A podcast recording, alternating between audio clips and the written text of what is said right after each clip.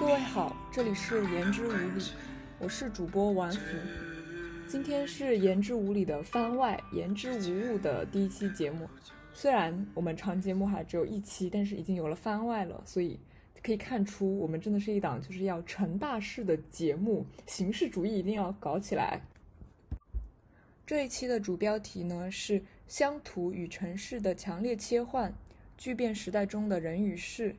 就虽然这个标题听起来特别大，但其实真的就只是关于一期。呃，我之前看到最近三联生活周刊的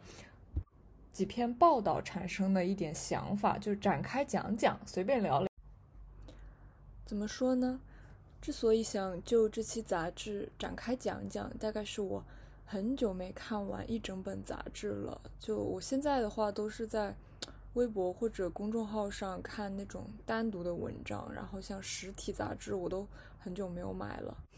当然，我觉得不仅仅是我自己的个人原因，也是真的这期杂志的内容真的很好。对这期三联呢产生兴趣，主要是看到就是微博上我很喜欢的一个博主叫熊阿姨，她也是反派影评的，就是经常的嘉宾。然后我也经常在 GQ 报道上看他的文章。之前他写过一个就是，呃，街头摄影师刘涛的文章，还有一个关于抖音，就是这两篇都是他今年写的文章，我都非常喜欢，所以对他就很关注。然后他推荐了这一期的，呃，三联，他是这样说的，他的微博写了推荐语，就我就念一下他第一段和最后一句总结的吧。他就说，这期三联很好看，半本都是硬新闻报道，全读完其实讲的都是一个线索的故事：中国从一九九零年代至今的城市化建设，让财富在城乡之间流转，对一代中国人的命运和价值观都产生了巨大影响。结尾的总结，他写的是：暴富拆迁户、房地产大亨、韭菜小市民。最终都是同一个中国故事的一体三面，而且还令我很感兴趣。这期杂志的一个原因就是这期的主题是封面故事，就是关于杭州杀妻案。我反正我就一直很关注这类杀人案件吧，包括后面的故事。除开内容的很好之外，我我个人的感觉就是不仅仅是每一篇文章很好，呃，更好的地方是它。每篇文章之间的内部联系，我想到前两天就是听随机波动，呃，和淡豹聊他的新书《美满》，淡豹就说到他在排布他的几篇短篇小说的逻辑，就是他如何安排他每一篇小说在这个小说集里的位置。他把最难读的那篇放在了第一个的位置。他说他的目的。哎，不不记得是他说还是我的感觉，就是他是为了劝退某一些读者。我的感觉确实就是，嗯，我看第一篇的感觉就不是太好，就他几乎不怎么分段。然后淡豹在节目里他还提到了，就是说班宇就是代表作是冬泳，然后他今年出了新的短篇小说集叫《逍遥游》。班宇这个作家的排布方式，班宇他是用。做音乐的方式来做短篇集的，也不知道是不是节目里提到，但我确实知道，就是班宇他以前就是一名乐评人，他是用排布音乐专辑里每一首曲目的方式来安排短篇小说集，我觉得就还挺有意思的。继续说这个这篇这期杂志里的每篇文章之间的关联性，在这本杂志里。不知道是巧合也好，还是故意的编排导致的，我会感觉到的是，在这个时代下，个人的命运，他们的命运被时代掌控，他们的身份地位、地域或许天差地别，但是在文章里却有某种相关性，可能是在同一个时代下某种共通的命运，尤其是以封面故事《杭州杀妻案》，呃，社会栏目下的。一篇昆明烂尾楼的故事，还有一篇是呃新城创始人王振华财富往事的故事，尤其是以这三篇主题就是看似相去甚远的文章，但内在我发现就是有一个很明显的联系，他们每一个人似乎都和房子脱不了干系，而房子或许也是我们这个时代所有人都无法逃脱的命运，包括像我刚毕业朋友，大家都也会聊到，就是说，嗯，觉得在大城市里买不起房子，留不下来，所以会选择回到回到老家，或者是回到就是老家所在的省会城市发展。总而言之，房子是感觉是这个时代中国人每个人都逃脱不了的一个东西。新城创始人王振华往事里的主角王振华，就是前段时间，呃，被判刑，他被判刑有期徒刑五年，是因为去年他涉嫌猥亵儿童而陷入了一场舆论风波，今年六月被判了五年有期徒刑五年。我觉得他和第一篇封面故事里杭州杀妻案的那个男主角就是许国立，我的感觉就是王振华或许就是许国立想要成成为的那一类人，就是获得成功，他确实是很成功，嗯，把握住了时代的机会，通过人脉，通过很多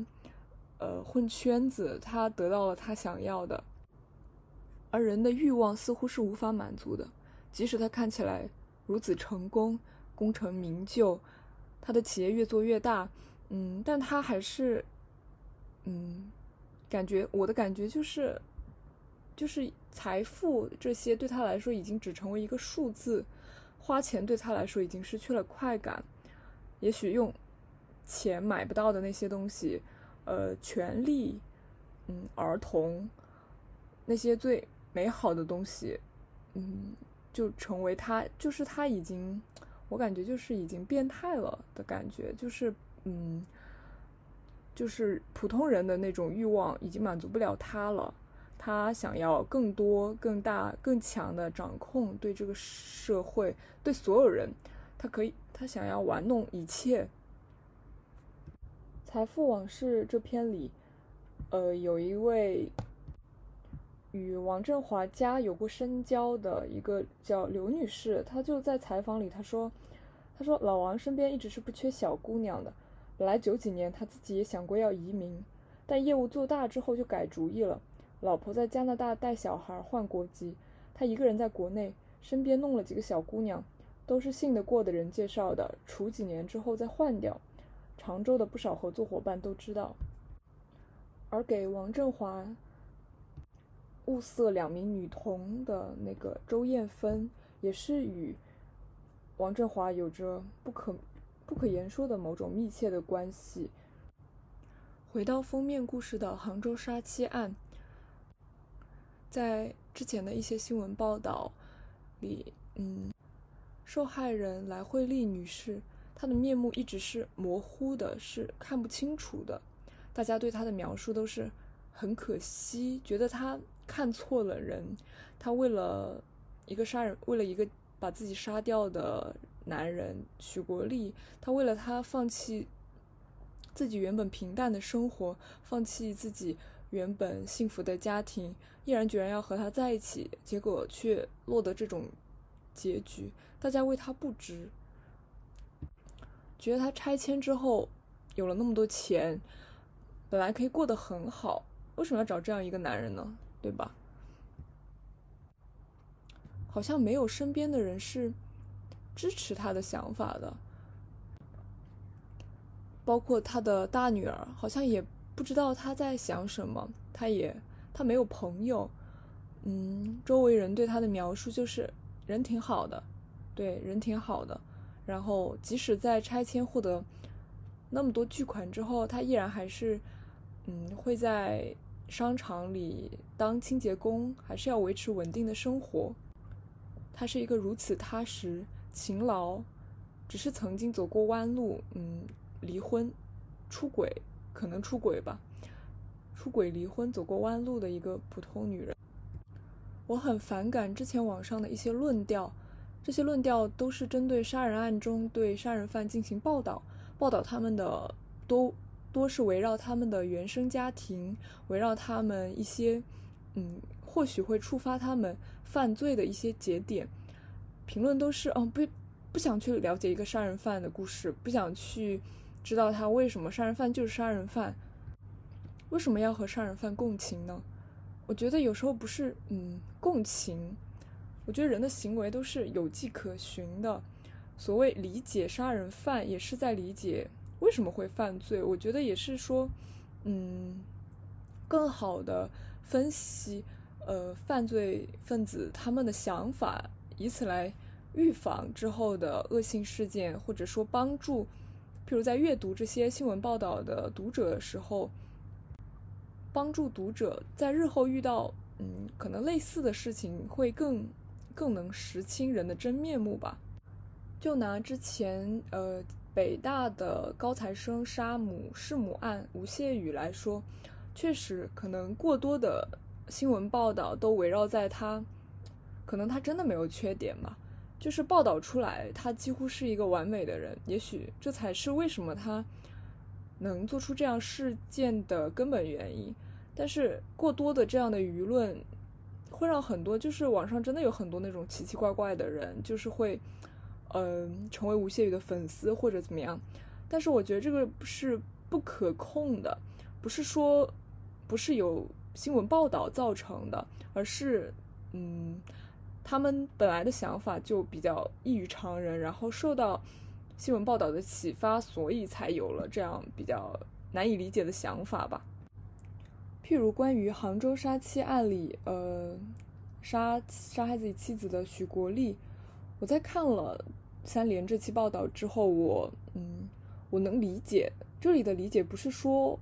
哦，我要去，嗯，我是他，我也会杀人或者怎么样，而是他的一切行为是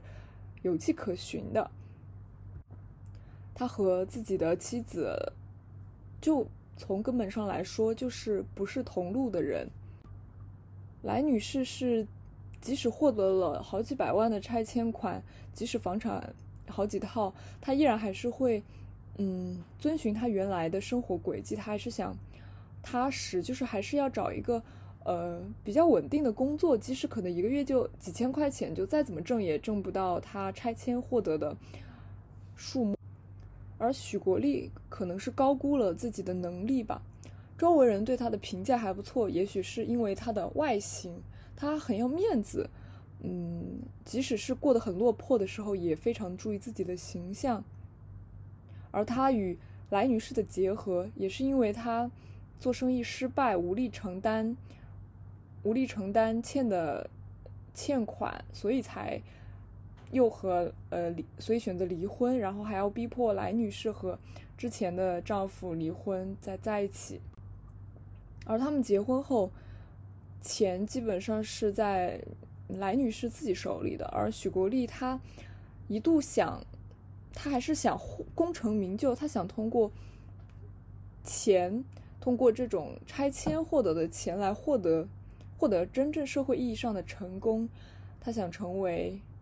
成功人士吧，他想做生意，想也曾就是回回自己老家，还是反正在乡里就是竞选村主任。就走仕途或者做生意，他反正就是想要那种世俗上的成功，而不是安于平淡。即使这种平淡是已经比较有钱、比较嗯没有什么忧虑的生活，对他们这样的拆迁户来说，他们本来是农民，农民失去了他们赖以生存的土地，在城市里拥有了一套城里人都渴求的房产，甚至是好几套，还有包括金钱在内。但他们却无法真正融入城市的生活，他们在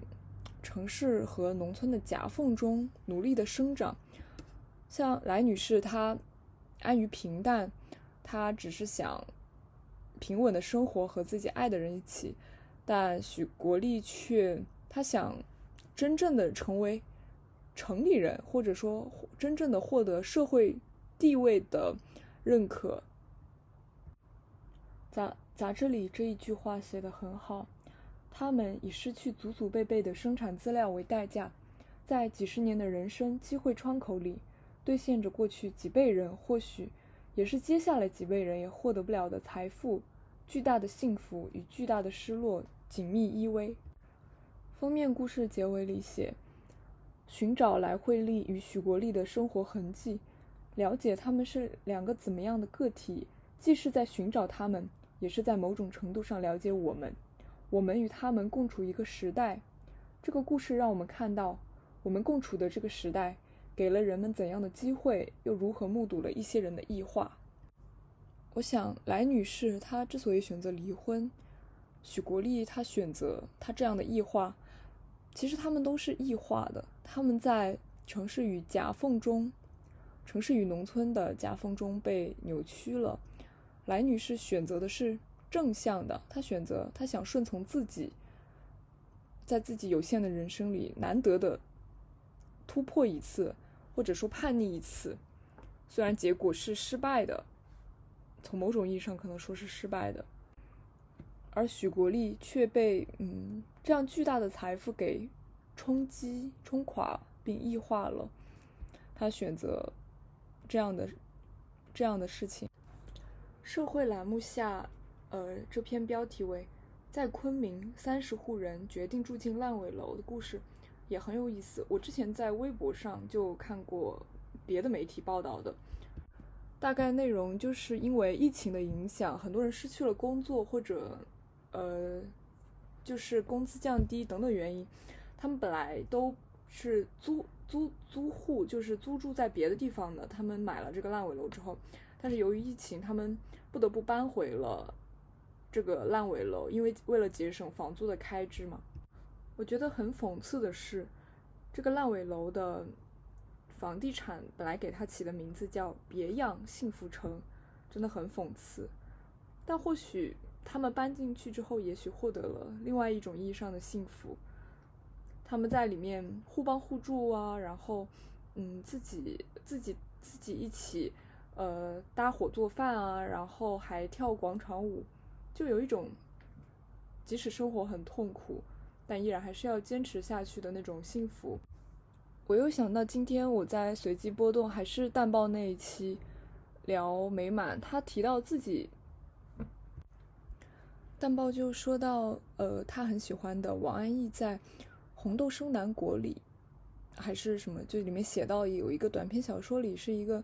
在上海乡下的阿，呃，在浙江乡下的阿姨。她从浙江来到上海，然后这个阿姨来到上海做小时工。她虽然很贫穷，可能困苦，有生有有着疑惑，他也不可能在上海留下来。但他就骑着电动车，他在上海的街头，他获得了某种自由。然后他在上海还养了一只猫，就是那种即使生活如此痛苦。嗯，但是还是充满爱的，或者有片刻的爱和自由，有片刻的美好。想到两句挺土的话，就是那种名人名言，虽然土就是被滥用，但我觉得还挺契合，而且就还，其实我觉得还是挺不错的吧。就罗曼·罗兰他在《米开朗基罗传》里写的，他说：“世界上只有一种英雄主义，就是看清生活的真相之后，依然热爱生活。”还有一句话是张爱玲说的，也挺烂大街的那种，就什么从尘埃中开出花来，呃，不太记得上下文了。反正这两句我觉得就挺契合我今天听淡报说的这一段。然后还有就是这个烂尾楼里的故事，即使我觉得他们很惨，我觉得他们很可怜，我觉得他们很无辜，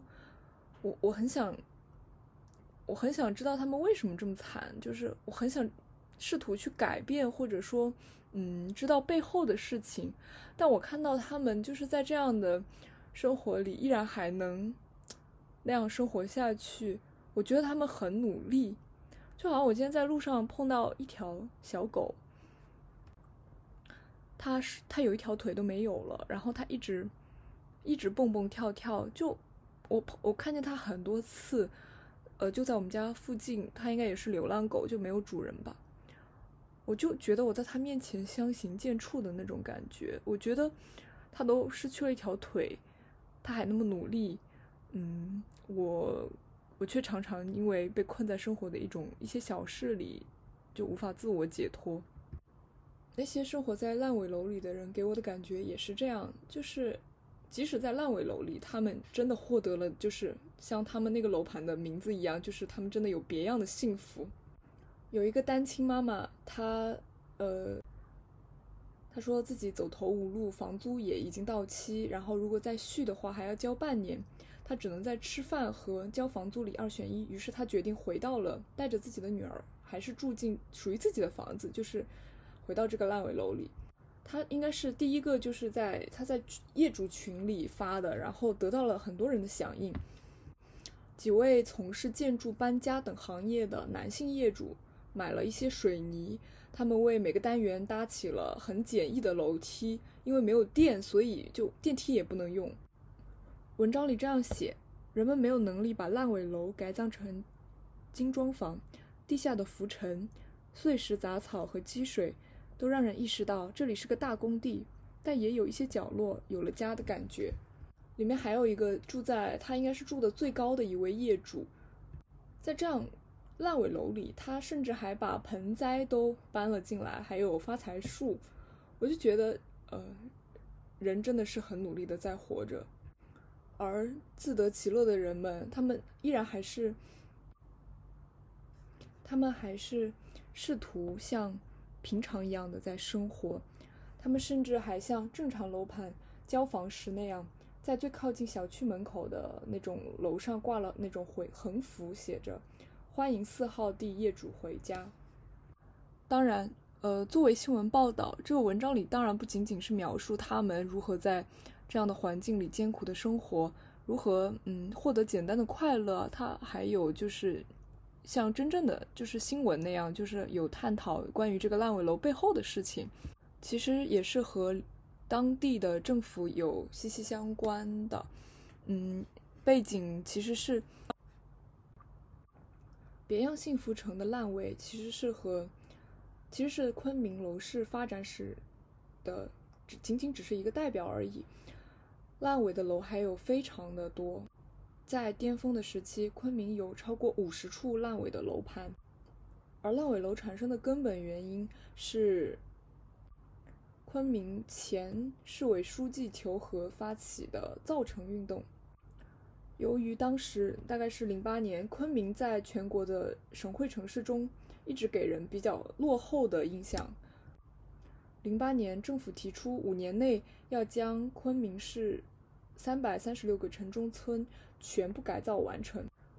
一五年两会闭幕后，中纪委网站披露，云南省委副书记求和涉嫌严重违纪违法，正在接受组织调查。而在这之后，求和所倡导的造城运动被迅速叫停。截止二零一五年初，二百二十九个城中村改造项目中，真正完成改造的只有三十个。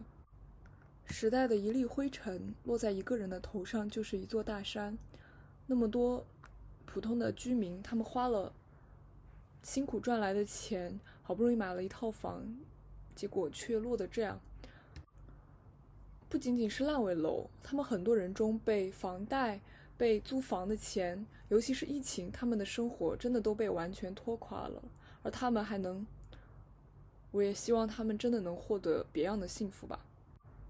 除开这三篇文章，社会栏目下还有一个关于一起运钞车劫案的报道，也写的挺好的。就是前段时间在网上被炒得很热的，就是一个案子，就是二十几年前抢劫运钞车的劫匪，在现在却成了人民法院的副局长。关于里面具体的文章，我就说这么多。我还想聊聊，就是展开讲讲，对于三联生活周刊，我一直是挺喜欢，但算不上那种忠实读者吧。大学以前，尤其是高中，我自认为自己算是那种可以说杂志迷吧，因为就是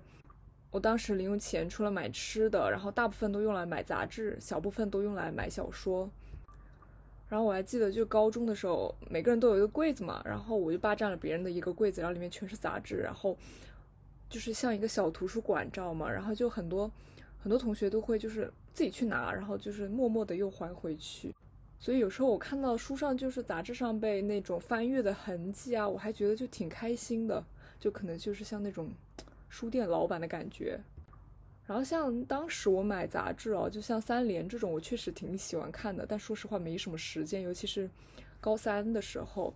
所以我买的最多的就是每周都定期买的是时尚杂志，因为图片多字少，而且时尚杂志里就很多都篇幅都是娱乐八卦啊，就也很好读的那种。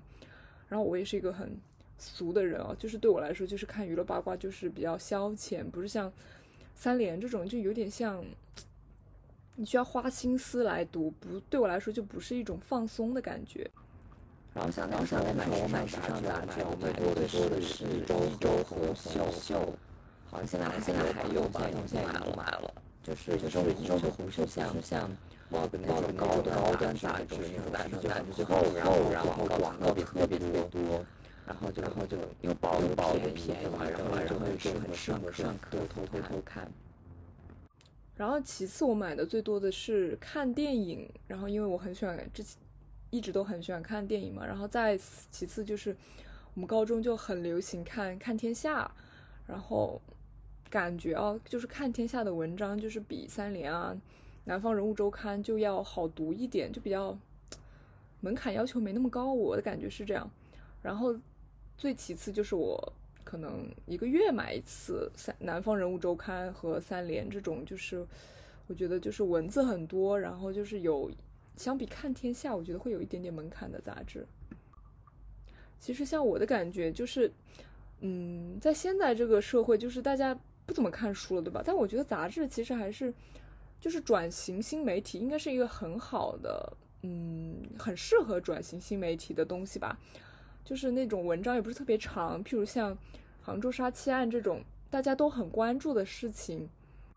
你即使是放在手机上，大家也会是比较愿意读吧。而且就是花费的时间也不是那么长，读一篇文章你快的话几分钟，长一点十几分钟就可以读完。然后你也不是有那么强的关联性，一定读完这一篇就要读下一篇的那种，就是你可以呃空闲的时候读这一篇。然后等会儿休息，中午吃饭的时候也读另外一篇，但我感觉像三联的没，嗯，数字化吧，就做的，我感觉挺一般的。虽然中读那个 A P P 还不错，尤其我觉得他们名字起的挺好，什么快慢之间还有中读，就我觉得这个 slogan 挺好的。但是像我的感觉就是像智足 G Q 那本杂志，它的呃新媒体化或者数字化就。做的比较好吧，就我的观察来看，像它有 GQ 实验室和 GQ 报道，就一个是深度报道，一个是那种比较偏向图文互动或者呃那个就是比较适应微信公众号的阅读方式，H 五啊这种互动做的比较好。像三联的公众号就挺一般的吧，就是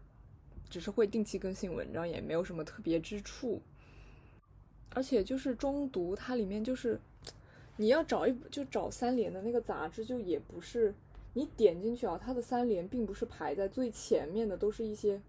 卖课的东西。虽然我不排斥卖课，像我感觉就是中读的 A P P 就不如看理想的 A P P 做得好吧。不仅是视觉设计啊、排版啊，嗯，整体的，反正我的感觉就是不如看理想。而且你像就是呃，你三联生活周刊这个数字化的杂志。在这个中读 APP 里的视觉呈现也不是特别好，就是你一点进去就还是那种，就是按顺序排布啊，并没有什么特别针对数字化的改变，它只是按顺序就哦排好了，然后点进去就是，嗯，点进去就是文章配图就没了。像我之前看那个《纽约客》，就是何伟在他们那个文章，就是他们网站上就有更新吧，然后就有配那个音频，你可以在。就他每篇文章都是会配音频的，你可以就通过听的方式来听完整本杂志。像三联就没有。我是觉得就是他的文章是很好，但是像他的营销、他的设计就还是有点落，有点落伍了吧。就是我觉得他本可以更好，本可以就是通过他的文章来获得更大的影响力。比如这一期杂志的内容就，嗯，我觉得他值得。值得更多人的推荐。之前我本来起的标题是“乡土与城市的强烈切换，巨变时代中的人与事”，我觉得还是嗯太大了。其实我只是想就这个杂志这一期的内容简单聊聊，然后还有嗯关于杂志，关于杂志本身吧。所以我就还是改了，就写的比较简单一点。然后我想到就是我给我这个番外起的名字是言之无物嘛，我觉得就跟言之无理就挺搭的呀。然后我朋友就说，就觉得就很感觉是在规避责任，就他就觉得我其实是在试图严肃的讨论一些问题，或者我是比较严肃的态度，但是却以啊言之无物、言之无理这种逃避责任的方式就。就是这个标题就起得很不严肃嘛，我就觉得也不是这样吧。我觉得严肃的人看严肃的东西，就是会有严肃的、严谨的态度。然后你抱着无所谓的态度，其实也根本就不会听，呃，不会想听我的内容吧？不感兴趣的人，对吧？而且我本身就是很喜欢用这种自嘲或者戏谑的，嗯，方式来说一些东西吧。就这是我。本身的说话方式决定的。其实我做播客的目的，也许就是为了满足我个人的表达欲吧。我之前看一个微博上，他就说很多年轻人错把旺盛的表达欲当成了误把旺盛的表达欲当成了才华。我觉得也没关系啊，就是你你不表达，对吧？别人也不会知道你有才华。首先就是你要。先表达出来再说吧，尤其是像番外这种栏目，真的就是我旺盛的表达欲无处发泄的一个产物。像言之无理，我还会，反正第一期我是就是全程都是写了文字稿的，这一期我就觉得还是要，因为毕竟是播客嘛，不能就太像念课文的感觉了。尤其是我自己一个人在这儿光念念念就挺无聊的，就朋友提意见啊也是这么说，就挺难听下去的吧。反正，嗯，就希望我能坚持做下去，也希望大家去支持一下这一期的《三联生活周刊》，我觉得真的很不错。